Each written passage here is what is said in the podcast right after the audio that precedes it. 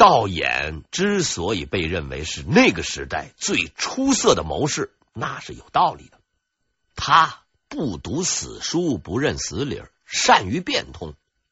朱棣就如同一个高明的小偷，精通撬锁技术，想要入室盗窃，但济南这把锁他却怎么也打不开。无论用什么万能钥匙，费多少时间，也是无济于事。此时，惯偷道眼来到他的身边，告诉他：“你的目的并不是要打开那把锁，而是进入屋内。现在你眼前的只是一扇简易木门呐。”于是，朱棣放弃了撬锁的企图，抬起脚啊，梆踹开了那扇门。建文三年十二月，朱棣。又一次披上了盔甲，召集他的将领们准备出发。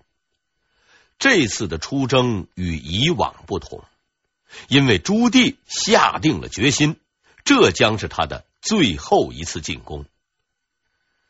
他看着自己的将领们，常年的出兵征战，身边的人一个接一个的死去，张玉、谭渊，还有很多的人。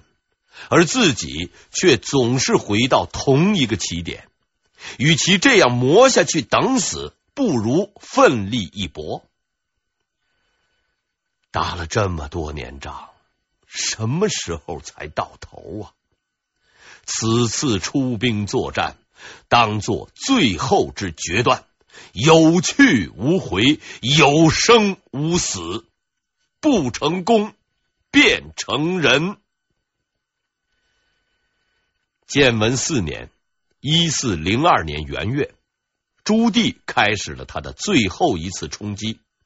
他的老冤家盛庸、平安、铁铉等人已经得到了消息，加固了城墙，等待着朱棣来进攻。然而，这个事情的发展让他们大出意料。朱棣呢，没有去找他们的麻烦。他取道馆陶，渡过黄河，连克东阿、东平、单县、兵锋，直指徐州。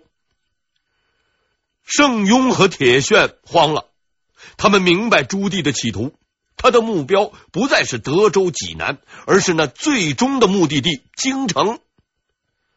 如果要是让朱棣达到目的，一切就全完了。于是，他们一反防守作战的常态，开始一路追击朱棣。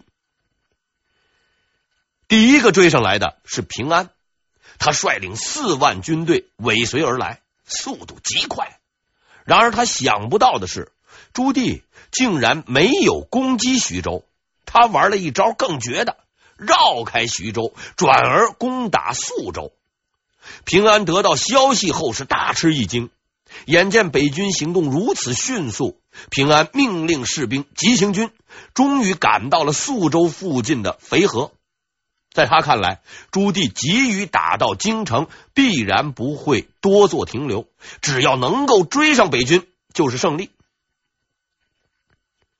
平安万没料到的是，跑步前进的朱棣并没有忘记他，已经在肥河预备了礼物相送。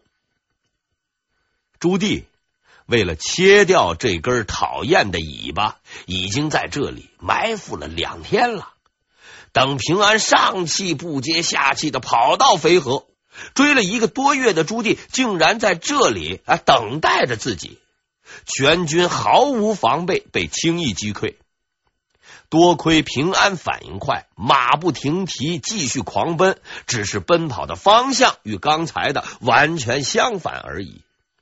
这样看来，平安这一个月时间的主要工作，哎，就是不断的啊跑来跑去。朱棣虽然打垮了平安，但也减慢了自己军队的前进速度。南军利用这段时间完成了追击的部署，重新集结人马就跟了上来。朱棣明白，盛庸等人是不会让他安心上路的。只有解决掉这些后顾之忧，才能获得最终的胜利。五月，南军和北军正式相遇在睢水附近的小河。南军的统帅依然是平安。事实证明，如果光明正大的开打，北军是没有多少优势的。双方经过激战，北军一时之间无法打败这只拦路虎。此时正值南军粮草不足，朱棣判断这正是南军最为虚弱的时候。如果发动总攻，是可以解决问题的。朱棣从来都不是一个光明正大出牌的人。他还是用了自己拿手的方法偷袭。他像往常一样在河对岸是排兵布阵，但是却把主力连夜撤到了三十里外，趁着三更半夜渡河，对南军发动了进攻。朱棣亲自指挥偷袭，他本以为这次夜袭一定能够全歼南军。但他没有料到，在对岸遇到一个曾给他带来很多麻烦的老熟人。朱棣整顿军队上岸后，对平安发动进攻。南军果然没有防备，阵脚大乱。就在全军即将崩溃之时，一支军队出现了。这支军队是南军的援军，带队的就是朱棣的大舅子徐辉祖。他带领部队是日夜兼程赶来了。所谓来得早不如来得巧，他立刻命令军队投入进攻。朱棣万没料到，螳螂捕蝉是黄雀在后。深夜里，哎，又多出一支军队来。糊里糊涂的挨了徐辉祖几闷棍后，他意识到大事不好，随即率领全军撤回。徐辉祖趁势大败北军，并斩杀北军大将李斌。朱棣的这次夜袭可以用“偷鸡不成反蚀把米”来形容。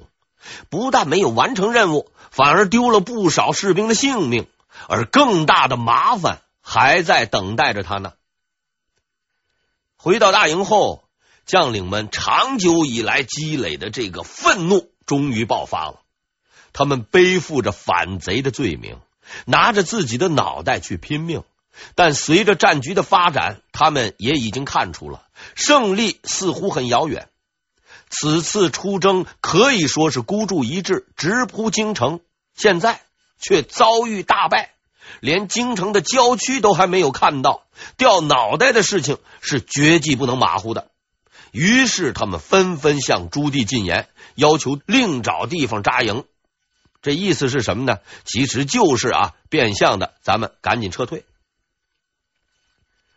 朱棣这个时候的心中那也是七上八下的。所谓直捣京城，不过是个许诺而已，怎么可能当真呢？更何况路上有这么多车匪路霸，要想唱着歌进城，只怕是难上加难。但事情已经到了这个地步，如果后撤，军心那是必然大乱。无论如何，哎，都得要坚持下去。朱棣这个时候一如既往的说道：“此战有进无退。”然后下令，愿意留在此地的站到右边，愿意渡河的站到左边。朱棣又打起了如意的算盘。一般这种类似啊记名投票之类的群体活动啊，都是做做样子。他相信谁也不敢公开和他作对，但这一回他错了。将领们呼啦啦的大都站到了左边，这下子朱棣就真的没办法了。他说道：“你们自己看着办吧。”然后坐下来，一个人在那生闷气。就在这个困难的时候，朱能站了出来，他支持朱棣，大声对着那些将领们说道：“请诸位坚持下去吧！当年汉高祖刘邦十战九不胜，最终不也占据了天下吗？现在敌军已经疲惫，坐困于此地，我军胜利在望，怎么能够啊有退却的念头呢？”将领们都不说话了，这倒未必是他们相信了朱能的话，而是由于张玉死后，朱能已经成为了第一大将，素有威信，军中亲信也多，得罪了他未必有好果子吃。经过这么一闹，该出的气也出了，该说的话也说了，反正已经上了贼船，就这么着吧。朱棣以一种近似感恩的眼神看着朱能，看着在这艰难时刻挺身而出支持他的人。他也曾经动摇过，但严酷的现实告诉他，必须坚持下去。不管多么困难，只要坚持下去，就一定会有希望的。战争的胜负，往往就决定于那再坚持一下的努力之中。似乎是为了配合朱棣，朝廷方面。不知是谁出的馊主意，说北军啊即将失败，应该把徐辉祖调回来保卫京城。于是呢，徐辉祖哎又被调了回去，留在小河与朱棣对峙的只剩下了平安和何福。两个人经过商量，感到此地啊不易防守，决定明天合兵到灵璧坚守。为保证行动一致，他们还制定了暗号。三声炮响，可是啊，屋漏偏逢连夜雨。第二天，南军士兵正在打包袱，准备溜号。突然之间，三声炮响起来了。士兵们是二话不说，是撒腿就跑。可他们万万没有想到，这三声炮并不是自己人放的逃跑暗号，正好相反，这是北军的进攻信号。原来北军呢，也在同一天制定了进攻暗号，而这个暗号正好也是三声炮响。真是命苦不能怨政府啊！准备进攻的北军正好遇到了仓皇出逃的南军，哪里还讲什么客气呀？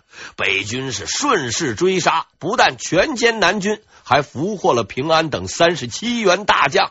只有何福跑得快，单人匹马逃了回去。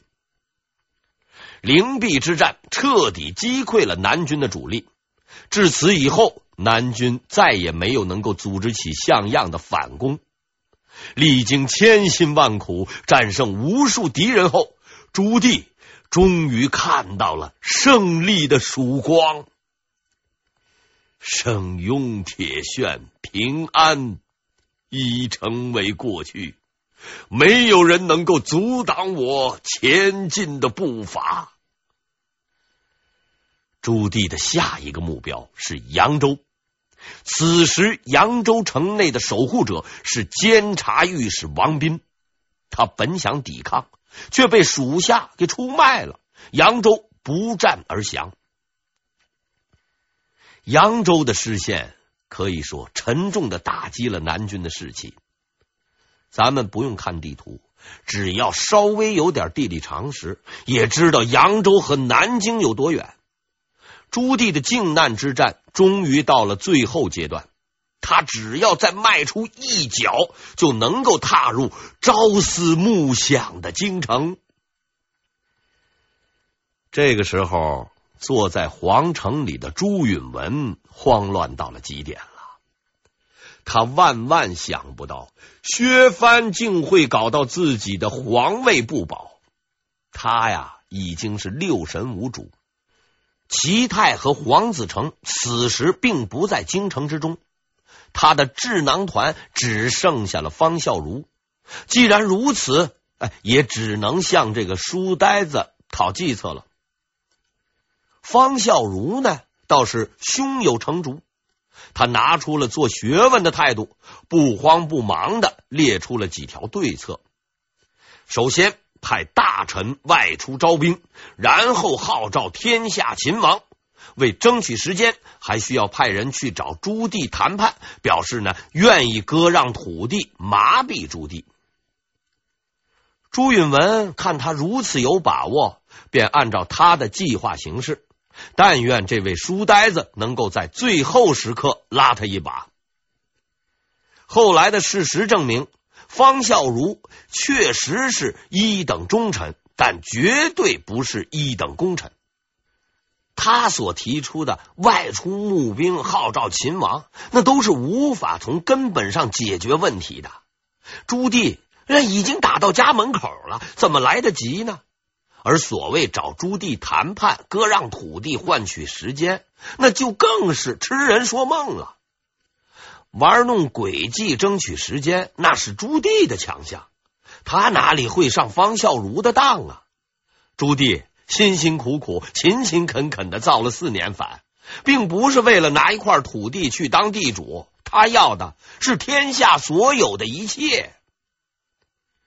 话虽如此。还得按照方孝孺的部署去安排，其中与朱棣谈判的任务就交给了庆城郡主，请诸位千万不要误从这位郡主的封号来判断他的辈分。事实上，他是朱元璋的侄女，朱允文的长辈，按照身份和年龄计算，他是朱棣的堂姐。庆城郡主亲自过江去和朱棣谈判，朱棣呢，哎，热情的接待了他。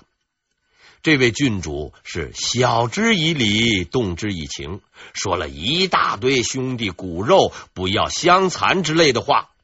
朱棣呢，听得很认真，并不断的点头称是。看他已经讲完，朱棣用平静的口气说道。我这次起兵，只是要为父皇报仇，不知这仇是从哪儿来的啊？我这次起兵，只是要为父皇报仇，诛灭奸臣，仿效当年的周公辅政足矣。希望皇上答应我的要求。然后他意味深长的。看了这位堂姐一眼，如果不答应我的要求，我攻破城池之日，希望诸位兄弟姐妹马上搬家去父亲的陵墓暂住，我怕到时候惊吓了各位。说完以后，朱棣就沉吟不语。这是什么？这是恐吓，是赤裸裸的恐吓。庆城郡主用难以置信的眼神看着自己的这个弟弟。原来自己刚才所说的哦，全都是废话。而这位好弟弟不但要一意孤行，竟然还敢威胁自己。他这才明白，在这个人的眼中，根本就没有兄弟姐妹。在他看来，世界上只有两种人，不是支持他的，就是反对他的。朱棣把他与庆城郡主的谈话写成了一封信，交给了庆城郡主，让他呀带回去，表明了自己的态度。朱允文接到这封信，也就知道了谈判的结果。他终于意识到，自己所有的幻想都破灭了。他的对手没有，也不会下一道误伤我侄的命令。他审视着皇宫中的一切，那些宦官、宫女和大臣们仍旧对他是毕恭毕敬，但他心里明白。如果这里换了新的主人，他们依然会这样做的，因为他们只是仆人。只要保证他们的利益，主人之间的更替对于他们而言，实在不是一个很重要的问题。朱允文终于发现，所谓拥有天下的自己，不过是一个孤独的人。一个无助的人，他的一生并不是用来享受富贵和尊荣的。从他坐上皇位的那一天起，痛苦就开始了。他要防备大臣，防备藩王，防备宦官和身边的所有人。他和他的宝座是一个公开的目标，要随时应付外来和内在的压力与打击。他要用自己的一生去守护自己的权利。一旦权力宝座被人夺走，也就同时意味着他生命的终结。因为皇帝这种稀缺产品，在一个统一的时代，有且仅能有一个。这既是自然法则，也是社会法则。他最大的错误在于，他不知道朱棣起兵靖难的那一刻，其实已经决定了两个人的命运。一个是朱棣自己，另一个就是他。造反的朱棣固然没有回头路，其实他也没有，因为自古以来，权力斗争只能有一个获胜者，非此即彼。朱棣发起了最后的进攻，他陈兵浦子口，渡江攻打京城。在这最后的时刻，竟然遇到了顽强的抵抗。抵抗者是谁呢？盛庸。他率领南军士兵做了殊死的反击，并暂时挡住了朱棣。盛庸确实无愧于名将之称号，在最后关头也没有放弃希望。而是选择了顽强的坚持下去，他用行动证明了自己的忠诚。虽然他并没有把这种忠诚保持到底，抵抗达到了意想不到的效果。朱棣的军队长期征战，也已经到了强弩之末，士兵们是十分的疲劳，都不愿意再打了，希望回去休整。朱棣呢，也动摇了。因为他也看出部队确实已经到了极限，如果要是这样再打下去，可能会全军崩溃。如果就此退走，可能历史啊就要改写了。所谓天助有心人，朱棣的儿子朱高煦带领着援军赶来助战，哎，这可是帮了大忙了。朱棣是十分高兴，拍着自己儿子的背，深情的对他说。哎呀，努力吧，世子身体不好。这个所谓世子，就是朱棣的长子朱高炽。这句话在朱高煦听来，无疑是一个传位于他的指令。于是啊，他便使出吃奶的力气，拼命攻打盛庸。在生力军的全力支持下，北军大破盛庸，随后一举渡过长江，到达了最终的目的地京城。朱高煦十分的卖命，因为打下的江山将来全部都是自己的，自己不拼命，谁拼命啊？不过他并没有仔细来分析朱棣的话，朱棣只是说世子身体不好。也没有说要传位给他，这句话呃，绝就绝在看你怎么理解了。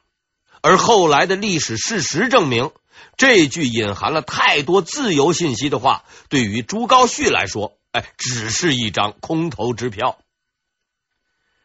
朱高煦是公认的精明人，但要论机灵程度，还是不如他的父亲。他似乎忘记了支票只有兑现才有效，而他的父亲很明显并不开银行，却是以抢银行起家的。这样的一个人开出的支票，如果能够兑现，嘿，那就成了怪事了。啊，无论后来如何吧，至少此时朱棣达到了他的目的，顺利的过了江，下一步就是进城了。这最后的一步。哎，并不那么容易。我前面说过，当时的京城是由富商沈万三赞助，与明朝政府一同修建的。城墙都是用花岗岩石混合糯米石灰砌成，十分的坚固。而城内还有十余万军队，要想攻下，谈何容易？朱允炆也认识到了这一点。所以他拒绝逃往南方，听从方孝孺的建议，坚守城池。可是这个方孝孺并不懂得，这个世界上最坚固的堡垒，往往都是从内部被攻破的。朱棣也不是傻瓜，他敢于率军围城，自然有破城的方法，而且这个方法十分有效。朱棣的法宝就是他的间谍。